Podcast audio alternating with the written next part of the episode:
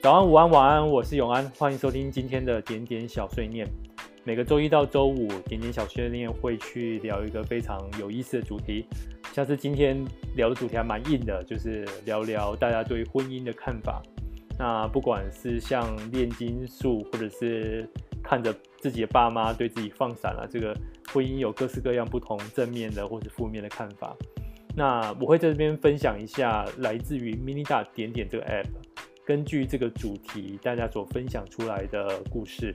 呃，Mini 大点点你可以在 App Store 上面搜寻得到 M I N I D O T。呃，如果你是用 Android 手机的话，那没关系，你可以就是持续的追踪我们的 Podcast 准时收听。呃，我们的 Podcast 在各大平台上面都听得到，Apple、Google、KKBox、Spotify、SoundOn、First Story。那如果你觉得这个 podcast 实在太有趣的话，记得也留好评给我们，同时订阅且分享给你身旁的人。好，那我们就开始今天的故事分享。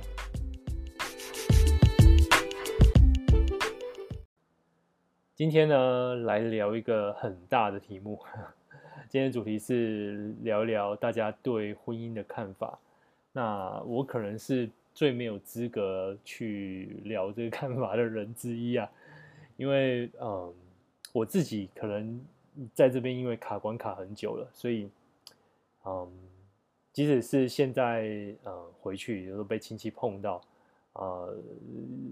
之前还是会偶尔会会跟我就是旁敲侧击一下。那现在可能 有些亲戚也死心了，也就不理我了。嗯，上次大概两周前吧，回回老家还有被亲戚问到，那。我也在想这个为什么会卡关 卡那么久一个问题。其实我我我我最早在啊、可能是国中或者是高中，甚至到大学的生涯规划课里面，我一直觉得自己就是一个啊、会是在同学里面很快就可以达到这个阶段的人，甚至呢很快就会有自己的小孩。那我在点点里面分享了，我如果照我原本在 生涯规划课里面的规划，现在可能已已经有一位。啊，比较大的孩子，他可能念小学五年级。那现在暑假过一半了，可能就是暑假作业什么都没写，抱着头在烧啊。然后另外一位比较小的，可能念小学三年级。不知道为什么，我对小的这位的想象就是他现在可能会啊发展某一项啊非常自己专业的才艺或者是体育之类的啊，正在准备各式各样的比赛，所以我要。啊，为他担心接下来比赛 啊，参加比赛费用跟那个装备的费用要怎么去处理？对，不过呃，反正总而言之呢，现在嗯，当然什么事情都没有发生，还卡在这边。嗯，哎，前几天刚好有一个点友也问我，就是你怎么去看现在的 Minida？那其实我有跟他回，就是嗯，对我来说，因为嗯，在某一个时间的交叉口，在一个时空的十字路口中。决定啊，把原本的 结婚基金拿来创业，所以现在对我来说，其实 Amida 点点其实有点像我自己的小孩。那不管他丑也好，或者说他没人要也好啊，总之他就是我那个啊最放不下的那一块。其实我也在想，就当初为什么会做出这样决定，我我我我稍微想把责任推卸到我爸身上。因为我我记得就是嗯，可能念大学甚至研究所的时候，也都会开始去聊一些念完书之后要干嘛。那我爸不知道为什么有意无意刚好跟我聊了他就是二十八岁、二十九岁结婚前的事情。那因为我我爸就是年轻的时候职业也蛮酷的，就是他是当船员，呃，在那个年代做船员可以出国，所以他算是嗯，每次一趟跑回来就是身上带了一些。不管是零食也好，或者是什么芭比娃娃也好，就是对于我那些啊、呃，我的堂哥堂姐，甚至是以前在香港的亲戚啊、也就只有那时候家族，也就他可以去香港看到那些亲戚啊、他都是一个很有趣的一个叔叔，或者是很有趣的表哥啊、带着呃世界各地的舶来品啊，去去去去看他。那甚至啊、他跟我妈交往的时候。啊、呃，我听到最有趣的礼物是一盒清健口香糖，呃，而且是啊、美国版的清健口香糖，还不是台湾版的清健口香糖。那我妈就说那时候收到一整盒哦，哎，不是不是一包哦，就是一整盒。那他是非常的珍惜，呃，不过那个嗯，珍惜到就把它藏在 床底。不过因为那个青年口香糖味道实在是太香了，所以据说后来还是被我那个啊我的表哥表姐就是 找到了。那我妈也没有办法，就分给他们。哎，其实我我后来跟我妈在整理她的那个就是化妆台的时候，我还看到一瓶香水。那时候跟我妈在整理的时候，那瓶香水至少过了二十年，至少二十年以上。而且如果我没看错那个标跟那个外形也也也没有错的话，应该是 Chanel 的 Number Five。那我其实我蛮怀疑的，那个应该是 A 货 之类的。因为我不觉得我爸懂得这些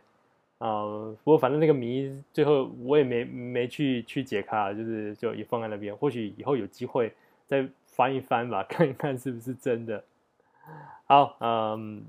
今天的的主题我打算我自己聊少一点，因为我觉得自己没什么资格聊。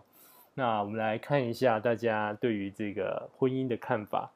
那这边有一位点友呢，很直接的就分享了民法第四编第二章。那我也去查了一下，呃，为什么我想查？因为呃，我们在我们的点友里面，其实有一位有分享到，就是蛮特别的啦，就是他说在台湾，呃，同性结婚已经合法了，可是他想要结婚的那一个人就不在身边了。呃，我去看一下民法第四篇第二章的第二节，诶，其实，在民法第四篇第二章里面讲到婚姻啊，不管是婚约或者是呃婚姻这边。还是以男女为主，所以呃，我查到的时候，突然间有点矛盾，就想说，哦，哎，不对啊，我们台湾不是应该早就是同性结婚合合法了吗？那为什么在民法在讲婚姻这边还是呃讲男女为主？呃，后来突然之间让我想到，哦，对，那一阵子在吵说，呃，同性婚姻合法这件事情是入民法还是去用一个呃。增修的一个法律啊、去啊、补足这一块。那我记得那时候吵蛮蛮凶的。那最后呃实行的方式应该就是用一个啊、呃、增修条文，再一个条文去啊、定义同性婚姻啊、所以嗯、这也到让在这个这个就是在查这个过程之中，反而才、呃、想起了那时候的讨论。那当然，对于某一些立场的人是很没有办法接受用民法直接去定义同性婚姻啊，因为毕竟，毕竟婚姻这两个字可能对于某些信仰上来说是一个啊、无法去改变的一个信念，所以，所以我们去看民法跟啊、后来这个同性婚姻的司法院释字第七四八号解释施行法。呃，这边其实就有很不同的一个描述的方式。那当然，以民法这边来说的话，嗯，就是以一男一女。其中在第四编第二章第二节，也就是第九百八十二条，这边有写到，结婚应以书面为之，有两人以上证人之签名，并应由双方当事人向户政机关为结婚之登记。这边会特别提这一条呢，是因为。我是出生在那个仪式制结婚仪式制的那个年代，嗯，要提醒一下跟我同个年代的人，最近已经改成登记制了，就是啊，要登记才算哦。OK，嗯，那我们来看一下同性婚姻。同性婚姻的规定是在司法院释字第七四八号解释施行法，嗯，其中的第二条提到，相同性别之两人得为经营共同生活之目的。成立具有亲密性及排他性之永久结合关系，嗯，呃，接下来你再去看这个法条，你就会发现，呃，为了要啊、跟民法看齐，就是婚姻这边看齐，其实就写了很多啊、互相的 include exclude 的一些一些啊、条文。那的确看起来就是啊、为了要嗯。能能够让这个法律可以嗯正式实行啊、并且去顾及到各方面的意见，的确在这个法律立的上面，嗯，也尽了蛮多的努力。好，那聊了一些法律层面或是官方层面婚姻的定义，那有几个比较有趣的 对于婚姻的啊隐喻或是描述啊、首先，这位点友说，婚姻呢，就像台积电，外面的人想进去，里面的人想出来。啊、呃，后面有几个点友的留言，啊、呃，有一位就说，嗯，然后出来之后呢，过没多久，因为怀念而想回去。还有一位就说，呃，看到别人觉得台积电很棒，结果就跑去追联电。我觉得台积电不错啊，你知道吗？台积电是一九八七年成立的，所以到今年也三十三年了。就代表它是一个从诶介于珍珠婚到啊珊瑚婚的中间，也挺不错的。好，我们再看几个跟婚姻有关的句子。那有一位点友的妈妈这么说，她说：“你婚后流的眼泪，就是你当初选对象时脑洞进的水。”嗯。另外一位点友说：“对的人天天情人节，错的人天天清明节。”嗯。这个，诶，这两位的分享会让我觉得，呃，婚姻是一件很恐怖的事情。那婚姻有没有什么实用的价值？啊，我们继续看。嗯，这边这这位点友的分享是这样子，他对于婚姻的想法是：资产、财产、合法继承人、同意书、优先权益。他说，除了钱以外，就是所有的法律关系。发现了吗？唯一没有关系的就是爱情，嗯，因为爱情没有办法定义吧？刚刚提到的都可以定义，就爱情没办法定义。对，好，那另外一位点友也提到一些比较实质的用处。他说他对婚姻的想法是一个保障自己在成年或老年出事的时候有个人可以陪你的保险。一个人去做检查，一个人住院，一个人老死，不是可悲，而是恐怖。呃，老实说啊，我不知道婚姻之后这些会不会去减缓。呃，不过最近的确让我有一个感受是，当发生了在就是比如说在急诊室的这个场景，你真的是很无助，尤其是一个人。这就最近也发生在我身上啊，那时候初三，初三我回到新竹，呃，因为就就开始要就是上班了嘛，那。不想留在家里面，因为就是还是很奇怪，在家里面工作，就就是爸爸妈妈就是又又大过年的，呃，可是我我我初二晚上其实 有点状况不太好，因为呃虽然跟亲戚们在聚餐，可是我那天晚上不知道为什么就是聚餐的时候咳嗽非常非常的严重，那大家也稍稍有点紧张，因为也知道我大概是啊、呃、过年前几天才从北京回到台湾，嗯、那一天就是。呃，我那个晚初三那一天一回到新竹之后，我马上二话不说就去当时新竹的马街挂急诊啊，赶快去检查一下，看有没有是不是 COVID-19。那呃那时候就是在一个人就是在那个嗯、急诊室那边等着，因为反正就是那时候有任何症状啊，包含你可能在什么时间点是从其他呃那时候是。对中国大陆回来比较严格，呃，你都得有一定的程序，呃，我我走完一些程序之后，呃，照了那个胸部的 X 光，呃，在看 X 光确认没有肺炎的现象之后，才被请到呃急诊室的候诊室去等待医生再次再进一步的问诊啊，那时候其实就脑筋不断的在想，因为看着就是急诊室，虽然说那那时候年初三，可是就是还是蛮多人，就是有一些状况。甚至有情侣啊、呃，情侣的男生吧，啊，情侣的女生啊、呃，非常严重的车祸啊、男生陪着进来，他没有办法帮他做任何决定。当时在旁边的护理师很直接了当跟他说：“你赶快找到他家人的电话啊、跟他家人联络。”嗯，那个那个男生其实有点手足无措，因为呃，可能。大家现在也都不是用用电话联络了，所以他好像找了很久没有找到那个电话，所以不得已稍微拍一拍那个已经受伤呃那个头上也也放了固定架的一个他的女朋友，问他说家里面电话是几号？他女朋友勉勉强强把那个那个电话就是输入进去。呃，为什么会尴尬？因为后来在就是在旁边观察，就是大概也知道，就是他们可能交往也没太太久，大概半年左右，呃，可能也只看过一次家人，所以他当时打电话过去的时候，真的就是就是虽然是紧急，也很难去解释那个关系。啊，不过不过还是还是就最后啊还是很顺利的联络到家人，并且跟他说如果有什么状况可能需要他们呃赶快来新竹这边。嗯，其实我当时在旁边看这一幕，其实就有点啊觉得嗯，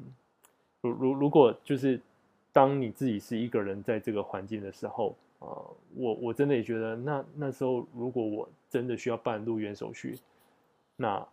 会是一个怎样的程序？对，所以，呃，的确就是，嗯、其实刚刚有提到，就是婚姻可能会有一些现实层面，呃，虽然说这些现实层面听起来很硬啊、或是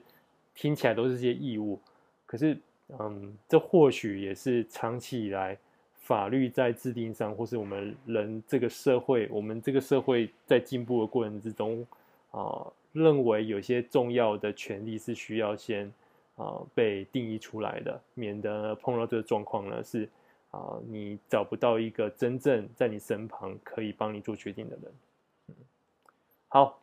接着我们继续看，那这个点友的分享，我觉得挺有意思的，因为呢，这位点友的想法是，婚姻呢是一段爱情关系中的炼金术，随着时间的淬炼，也许会得到永恒的爱，或是致命的毒药。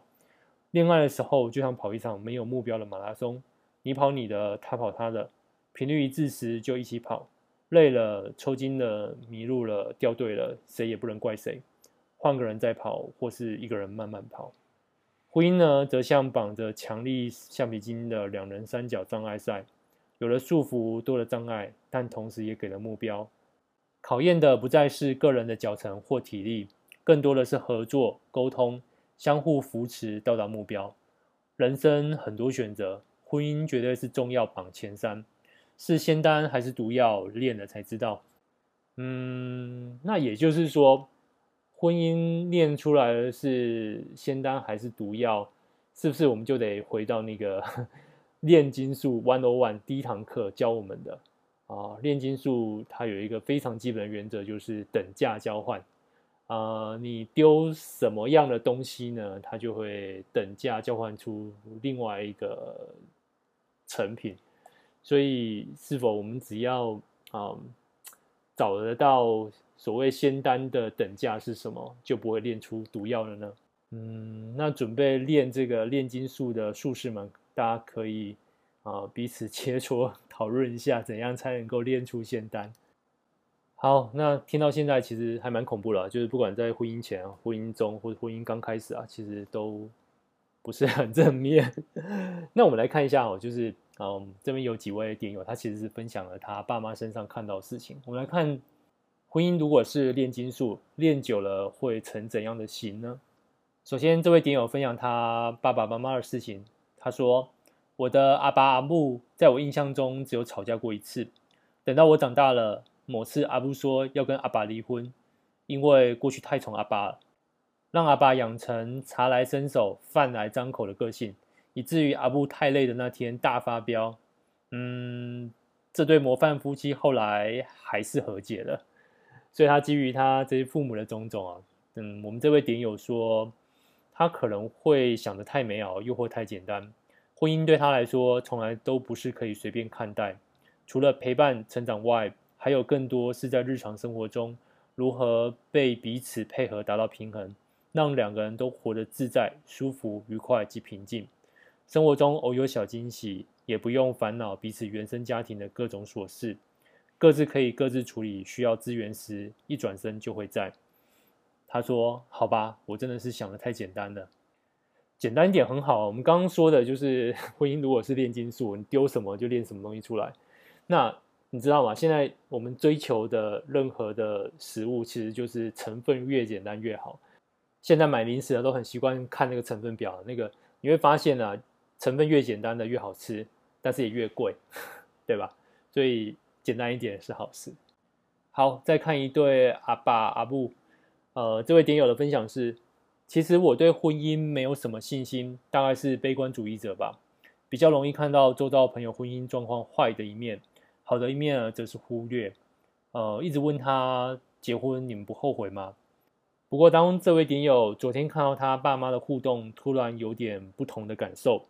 虽然我爸嘴上唠叨老妈出门都带太多不必要的东西，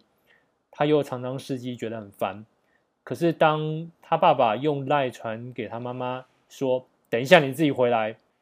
在这位点友妈妈还没有读之前，又默默收回，并且问这位点友说：“要不要一起去接他妈妈？”我们点友回答说：“那你刚刚还不是在那边不爽？”他爸爸就回答说：“哎呀，这样不好意思啦。”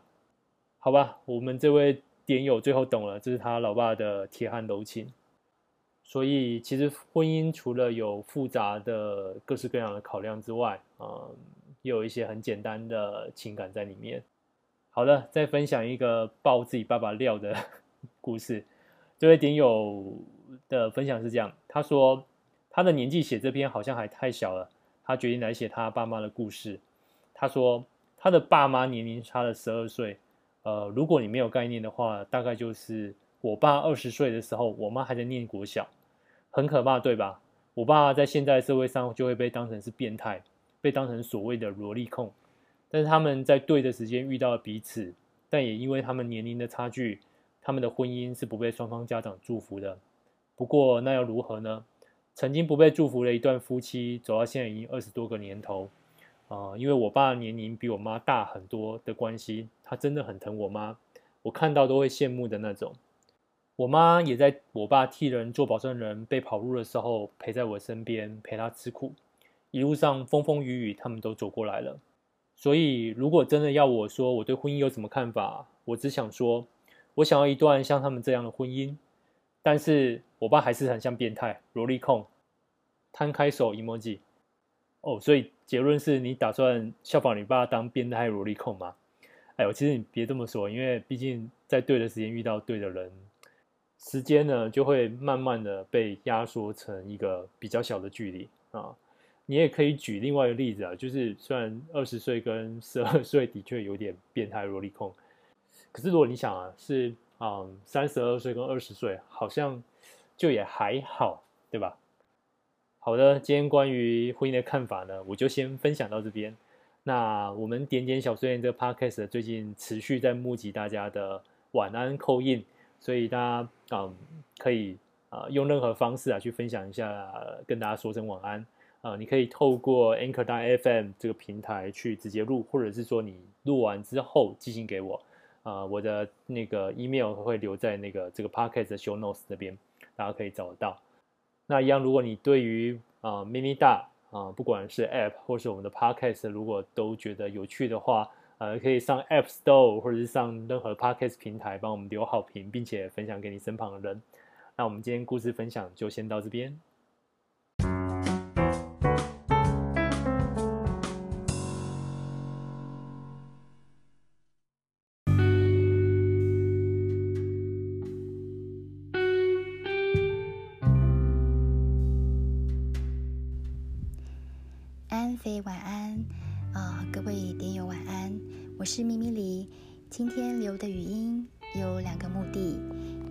绍我的朋友莫，他是我在别的交友的 App 认识的。那最近我把他拉来点点玩，他也很够义气的买了 VIP。现在呢，他的他就在我的嗯朋友列里。那如果是南部的或高雄的朋友，可以去认识他哦。第二个是我想要用两句诗来，呃，给各位点友祝福。这首诗的诗名叫做《火车》，是由土耳其的诗人塔朗吉写的。我就念两句就好了。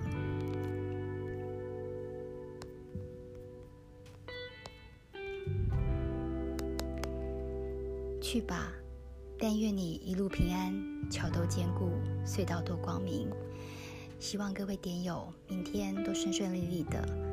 然后下班好好吃顿好的，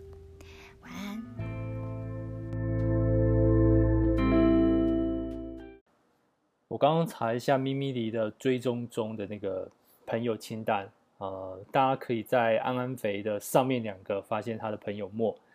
也在中南部的点友们也可以多跟这位莫聊聊。另外，我也会把咪咪梨刚刚念的那一段呢，放在我们的 show notes 里面，大家可以去看看。那在这边也一样，再次的募集大家的晚安。好，呃，今天最后聊什么？我还是先分享一段关于婚姻的故事好了。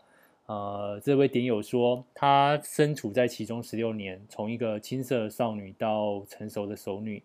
婚姻之于我是两个字，个中的滋味只能意会而不能言传。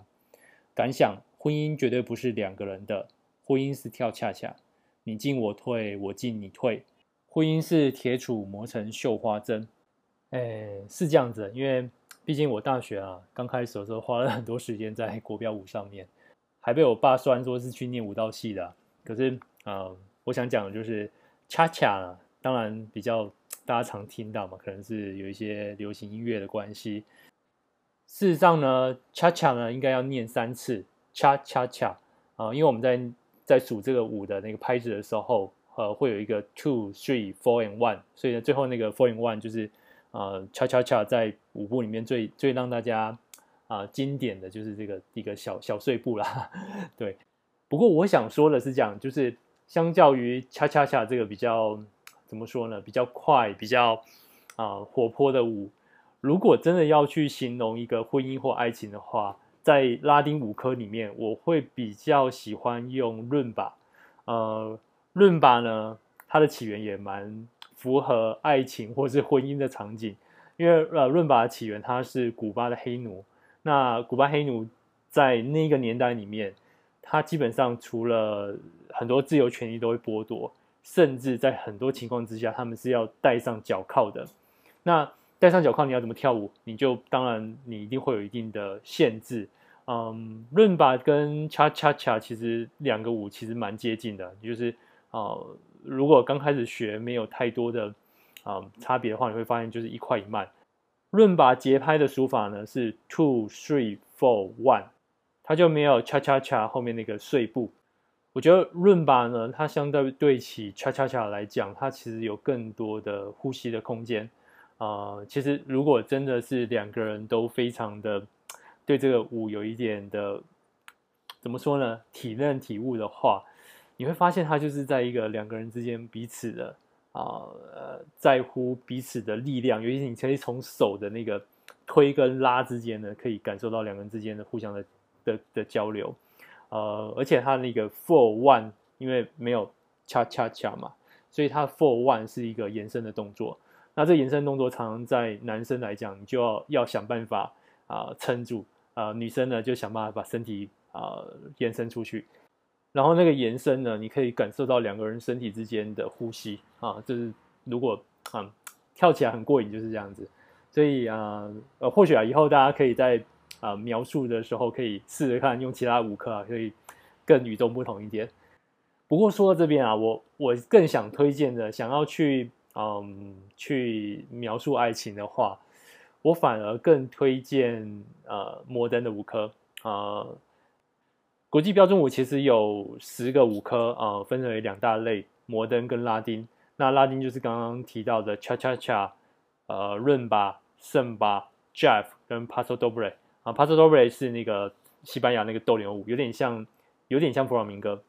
呃，另外在摩登的部分也有五个舞科，大家比较常听到的就是呃华尔兹、Tango，那还有就是快步、胡步。还有另外一个是维也纳华尔兹或是圆舞曲，呃，其实，嗯，华尔兹可能大家都知道，就是所谓的方块步，呃，不过